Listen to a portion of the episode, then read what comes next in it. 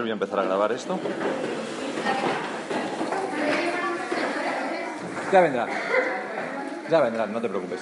Oye, estar, estar en silencio. ¿Qué? Estar en silencio.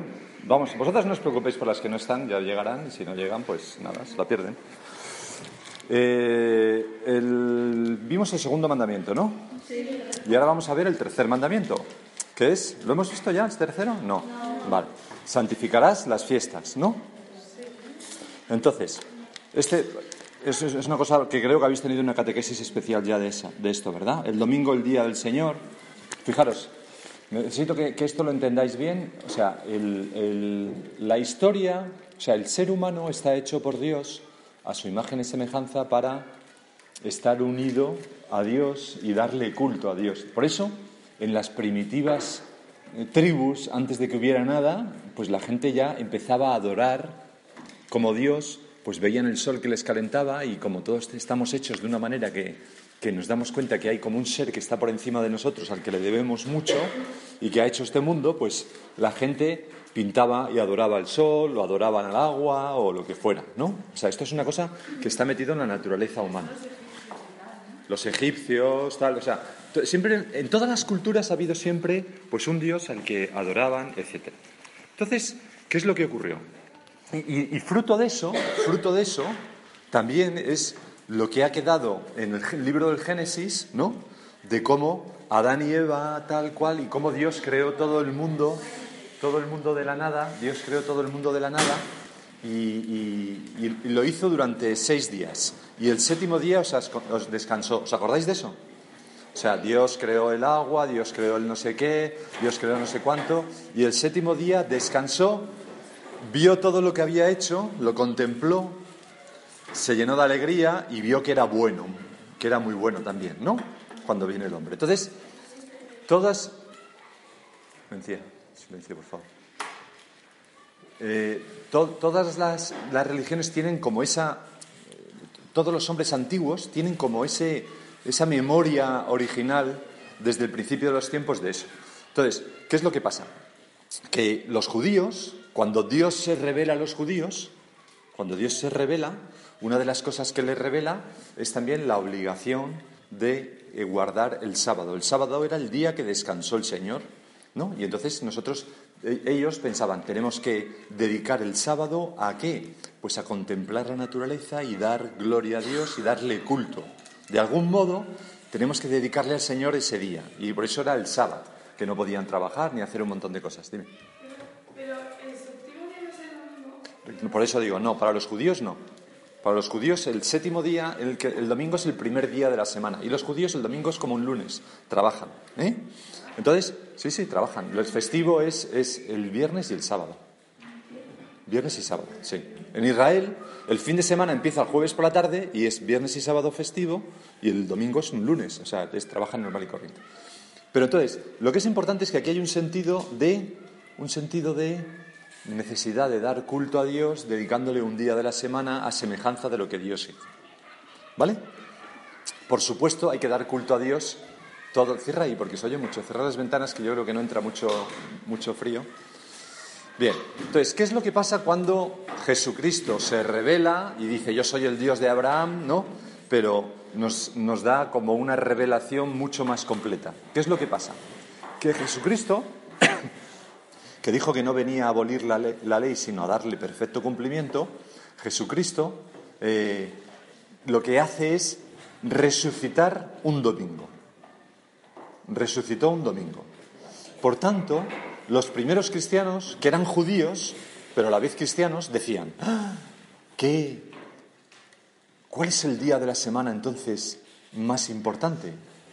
Porque es verdad que hasta ahora nosotros vivíamos el sábado, pero si el Señor resucitó un domingo y es por tanto el día que ha sido más santificado porque la resurrección es el suceso central de nuestra fe, porque si Cristo no hubiera resucitado, pues no nos podríamos creer que era Dios, ¿no? Porque no si moría como un hombre cualquiera, no era más que un hombre muy bueno, pero no era Dios. O sea que el fundamento de nuestra fe es la resurrección del Señor. Y entonces, eh, por eso el domingo empezaron a pensar, ah, Jesús nos dijo en la última cena, en ese momento tan entrañable, haced esto en memoria mía, después de, explicar esto es mi cuerpo, esto es mi sangre. Y entonces empezaron a pensar, a unir esas cosas y dijeron, pues desde el principio, ¿eh? muy desde el principio, casi inmediatamente los apóstoles empezaron a celebrar la Eucaristía, la misa, el domingo. Porque era el día que había resucitado el Señor. Y como el Señor nos dijo, haced esto en memoria mía. Y entonces empezaron a vivir el descanso y el día que dedicaban a Dios, sobre todo con la Eucaristía, el domingo. Y así es como ha llegado a nosotros. Poco a poco eso fue calando a medida que había más cristianos y, incluso los romanos cambiaron su, o sea, su día festivo, empezó a ser también el domingo, etcétera, y todo el imperio se convirtió. Y por eso ahora en todo el mundo el domingo es el día festivo por excelencia, en casi todo el mundo. ¿no? El origen es que es la resurrección del Señor y era el día en que los cristianos empezaron a celebrar la Santa Misa. Antiguamente los cristianos al principio no celebraban la misa todos los días, porque no sabían, primero había pocos sacerdotes, luego no sabían, entonces se reunían los domingos y celebraban la misa del domingo, hasta el punto que cuando cogían a algún cristiano, la forma de saber si era cristiano o no era ver qué hacía el domingo, porque si el domingo iba a misa, es que era cristiano, y a veces las tenían que decir las misas en las catacumbas. De ahí, por ejemplo, las se conservan las actas de un martirio, donde el cónsul romano le pregunta al chico que iba a ser martirizado, deja de ir los domingos a esas reuniones apestosas de cristianos y te salvo la vida. Y él respondió, sin, domenica non possumus, que significa, sin los domingos no podemos vivir como cristianos. No puedo dejar de ir a misa, necesito la Eucaristía. O sea, fijaros qué importante era para los primeros cristianos el domingo. Y este chico fue martirizado por no querer dejar de ir a misa los domingos. Entonces, cuenta. No, lo que pasa es que, ya la fiesta que inicialmente religiosa de los domingos ya es una fiesta civil. Ya incluso la legislación dice que los domingos no se puede trabajar más que eh, algunas cosas de servicios a los demás, etcétera. ¿Vale? eso ya ha pasado así. Bueno, pero os cuento esto para que veáis que cuando, cuando se dice el tercer mandamiento, santificar las fiestas, no significa que esté diciendo necesariamente solo ir a misa los domingos, pero sí que la manera, lo que dice es santificar las fiestas, pero la manera para un cristiano de santificar las fiestas es, como para todos los hombres, regocijarse con la creación el día en que descansó el Señor, sea ese día, el sábado, el viernes o el domingo. Los musulmanes descansan el viernes, por cierto, pero bueno, cierro el paréntesis. Su día festivo por excelencia es el viernes. Dedicarse más a la oración. ¿Y cómo nos dedicamos más a la oración? yendo a misa, que es el acto supremo de adoración y de alabanza a Dios y de acción de gracias, para darle gracias por la vida y por todo, el domingo. Por eso, eh, la Iglesia dice, cuando el Señor nos dijo, haced esto en memoria mía, se puede hacer muchas veces, una vez al día, pero por lo menos es obligatorio para los cristianos el domingo. Y de ese modo también se cumple el tercer mandamiento, que es santificar las fiestas. ¿Vale? O sea, por eso, sepárate un poco de ti porque te van a entrar tentaciones de moverlo y se te va a caer y va a hacer ruido. ¿Vale? Bien. ¿Cómo se cumple el mandamiento de santificar las fiestas que está muy unido a ese mandamiento de la Iglesia de escuchar misa entera los domingos y fiestas de guardar? ¿No? ¿Cómo se cumple? Se cumple escuchando misa entera. ¿Qué es lo que significa la misa entera? La misa entera Sabéis que la misa tiene liturgia de la palabra y liturgia del altar, ¿no? Mesa y palabra. La palabra son las lecturas y el Evangelio y la homilía, y la palabra pues es la confección de la Eucaristía, etc. Entonces hay que ir a las dos cosas. Como la primera que ocurre es la palabra, se considera que se cumple este mandamiento si se llega antes del Evangelio si se escucha el Evangelio. ¿Vale? ¿Qué pasa si yo voy a una misa? Eh, imaginaros que yo vivo en un sitio y tengo misa de 11, 12 y 1. Y me voy a misa de 11. Y llego después del Evangelio. Ya están en la homilía. ¿No? ¿Qué es lo que puedo hacer? Pues. ¿Eh? Sí, no, pero entonces. Esa es una cosa que puedes hacer. No, no, es, es, una, es una pregunta retórica que estoy haciendo. La voy a contestar yo. La voy a contestar yo. Tú llegas a misa de 11 y por culpa tuya, o sea, quiero decir, porque siempre es culpa tuya, claro, pues llegas tarde, siempre es culpa tuya.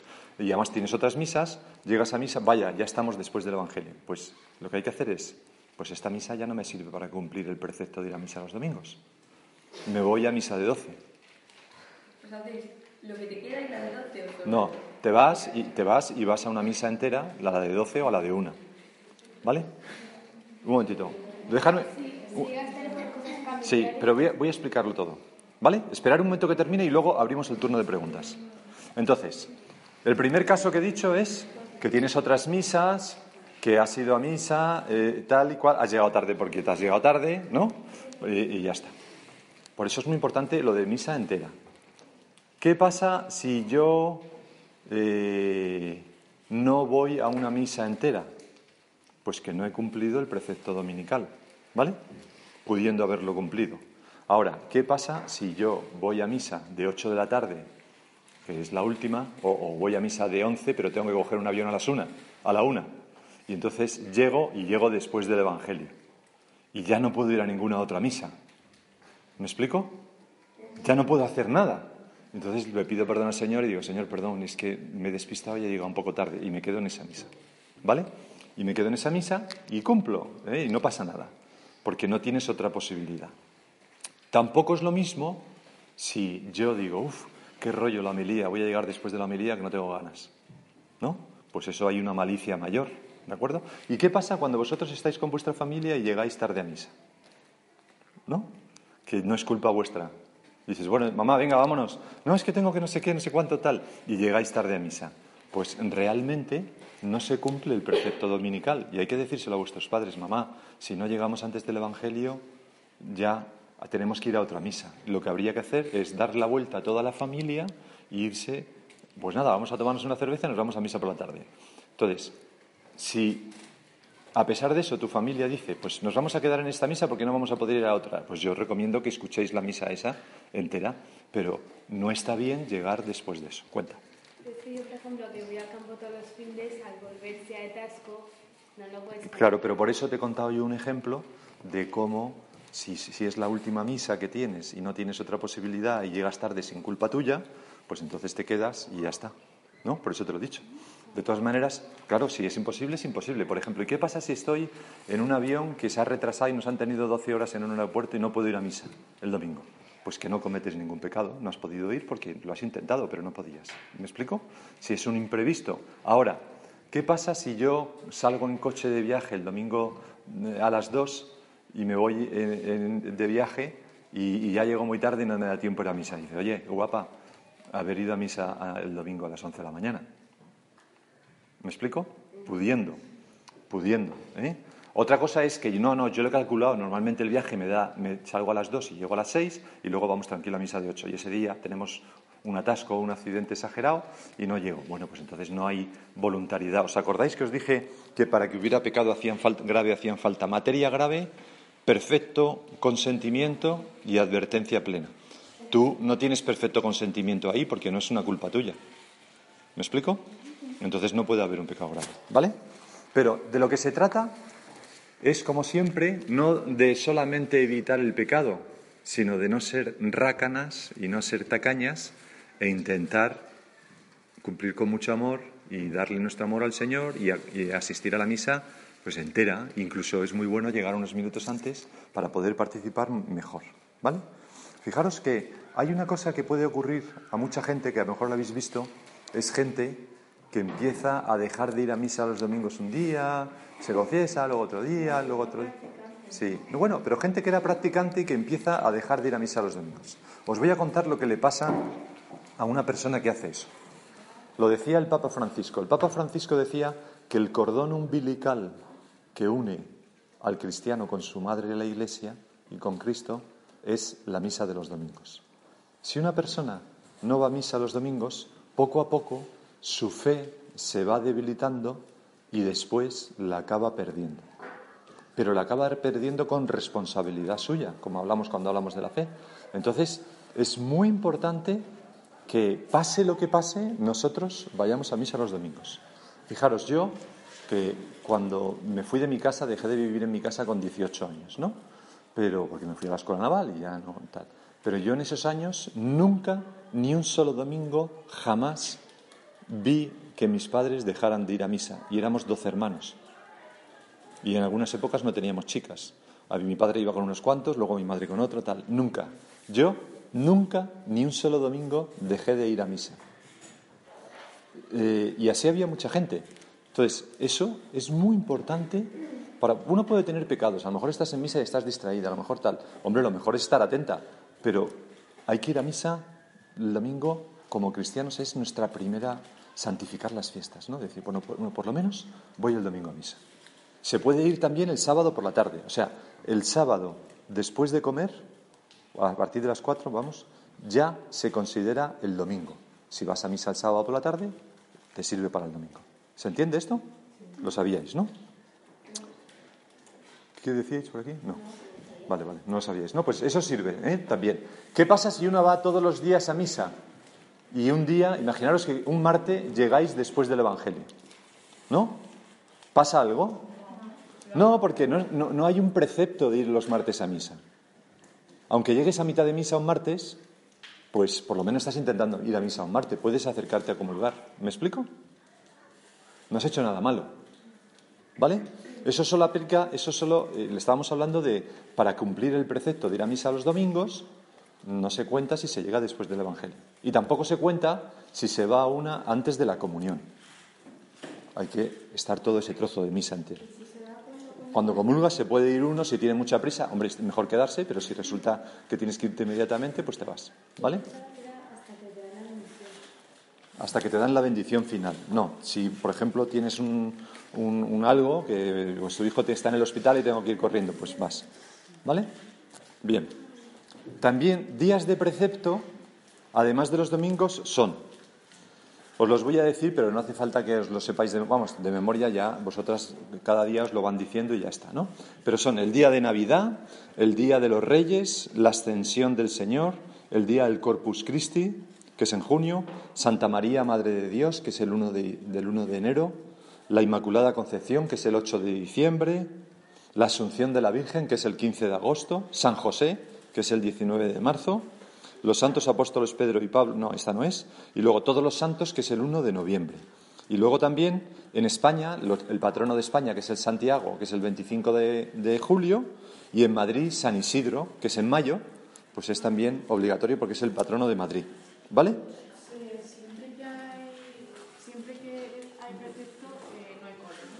Siempre que hay precepto no hay cole. Siempre que hay precepto no hay cole. Y además se puede ir también al precepto el día anterior.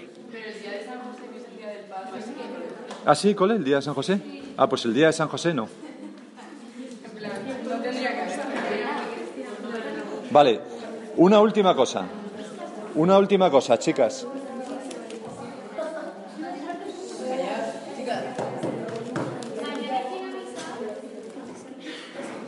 No, mañana, no, mañana no es precepto. Una última cosa, una última cosa que tenéis que. Una última cosa. O sea, santificar la fiesta, además de ir a misa, también es abstenerse de trabajos que impidan el culto a Dios. ¿Eh? Entonces, vamos a explicar esto un poco. Y gozar de la alegría de estar con el Señor, disfrutar del descanso, tal.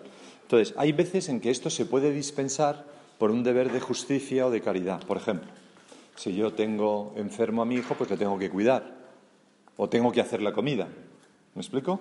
O si yo, y, también, por ejemplo, si yo soy médico pues, y estoy en, una, en un hospital donde hay gente hospitalizada, pues a lo mejor el domingo me toca trabajar. O si soy conductor de autobuses, para que haya autobuses el domingo, aunque hay menos, pues me toca trabajar. Vale, por todos esos motivos se puede hacer. Pero, por ejemplo, si yo tengo una empresa y, digo, bueno, gano bastante dinero, tengo dinero de sobra, pero si trabajo también el domingo voy a ganar un poco más y tal, pues entonces no.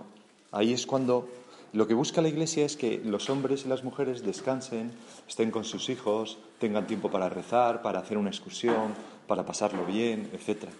O sea, porque es un interés de la Iglesia que el ser humano eh, santifique la fiesta de ese modo. Todos los domingos se supone que no debemos como trabajar. Los domingos se supone que no deberíais trabajar. En el, en el, en el caso de vosotras que sois estudiantes, ¿no? Pues tendréis que estudiar si no os ha dado tiempo a hacerlo el sábado, lógicamente, si tenéis un examen, pero no os queda más remedio. ¿Vale? Pero lo ideal, lo ideal, ¿qué sería lo ideal?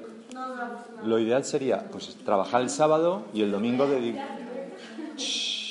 Lo ideal sería trabajar el sábado y el domingo dedicarlo pues a estar con la familia, a pasarlo bien y a lo que sea. ¿Vale? Muy bien. Y luego lo último que quiero quiero volver al principio, con esto termino, de esta, de esta catequesis que os he dicho que, o sea, es, un, es, algo que está grabado en el corazón del hombre. Cuando se ha empezado a hablar del principio de cómo los hombres adoraban también a Dios, tal, o sea, está grabado en el corazón del hombre el dar un culto público, eh, adecuado a Dios. Eso está grabado en los corazones humanos. No, no es solamente algo que lo sabemos porque Dios nos lo ha hecho, no. Todos los hombres de todas las religiones se dan cuenta que tienen que dar culto a Dios de algún modo y organizan una mezquita, organizan un no sé qué, hacen una ceremonia de no sé qué. O sea que eso está, ¿por qué? Porque está grabado en el corazón del hombre. Pues nada, nos vamos. Dios te salve María, llena eres de gracia, el Señor es contigo, bendita tú eres entre todas las mujeres y bendito es el fruto de tu vientre Jesús.